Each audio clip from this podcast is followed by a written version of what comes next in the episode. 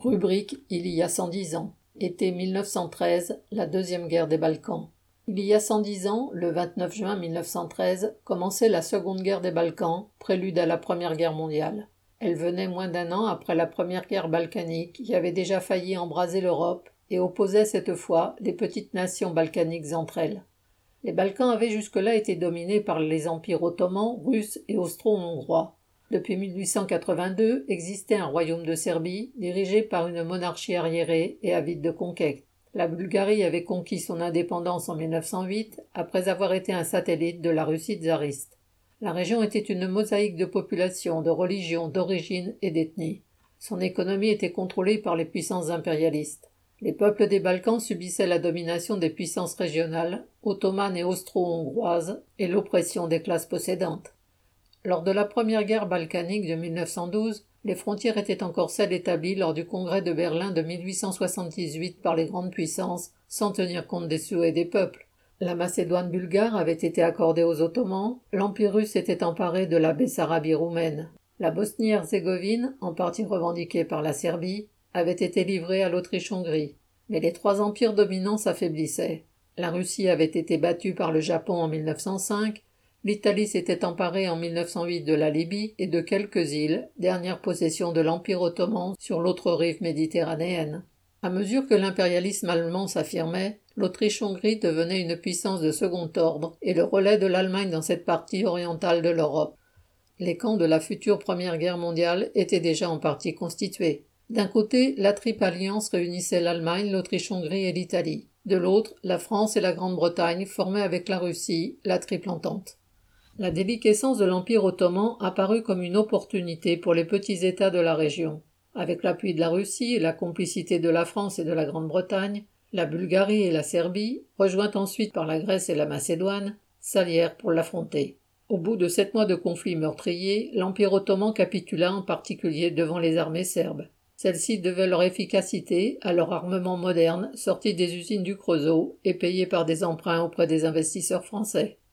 Les troupes bulgares, elles, arrivèrent aux portes de Constantinople, aujourd'hui Istanbul, et alors capitale de l'Empire ottoman. Cette avancée fulgurante alarma l'Empire russe et ses alliés, qui ne voulaient pas d'une grande Bulgarie.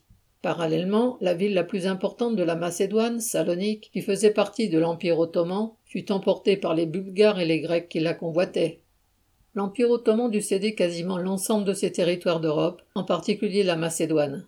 Un traité dit de paix fut signé à Londres en mai 1913, par lesquels les nouvelles frontières étaient fixées par l'avancée des différentes armées et selon les intérêts contradictoires des différents impérialistes et de leurs alliés régionaux.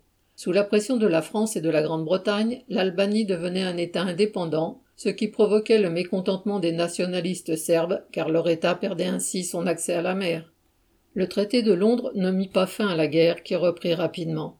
Dans la nuit du 29 au 30 juin 1913, la Bulgarie envahit une partie de la Macédoine, passée de la domination turque à celle de la Serbie et de la Grèce, qui répondirent à la provocation.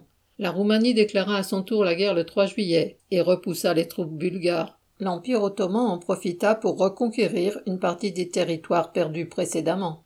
Capitulant le 18 juillet après quelques semaines de combat, la Bulgarie, en rompant ses alliances avec la Grèce et la Serbie, ne put conserver que 16% de ses conquêtes de la première guerre balkanique. À l'inverse, le Monténégro, la Serbie et la Grèce doublèrent leur territoire. La Macédoine fut partagée en quatre entre la Grèce, la Bulgarie, l'Albanie et la Serbie, au détriment de l'Empire ottoman. Dans la foulée de ces deux guerres, les ambitions des classes possédantes nationales provoquèrent des massacres de population, des exactions contre des minorités afin de les pousser à partir et d'unifier ethniquement les territoires conquis. Des centaines de milliers de civils fuirent les combats, selon leur origine ou leur religion. Les mêmes atrocités furent commises par les différentes armées. Le traité de paix signé à Bucarest en août 1913 ne résolut à son tour aucune des questions posées. Les bourgeoisies européennes avaient usé de leur influence pour attiser les haines nationales entre peuples slaves, turcs, hongrois. Les deux guerres balkaniques favorisèrent la domination des communautés les plus importantes contre les minorités. Formellement indépendantes, n'ayant réglé aucun de leurs différends territoriaux, les États balkaniques restèrent otages de la politique des impérialistes et dépendaient économiquement des bourgeoisies des grandes puissances. L'horreur de ces deux guerres préfigurait la violence de la Première Guerre mondiale, dans laquelle les grandes puissances impérialistes européennes allaient s'affronter pour maintenir ou agrandir leur zone d'influence. Inès Rabat.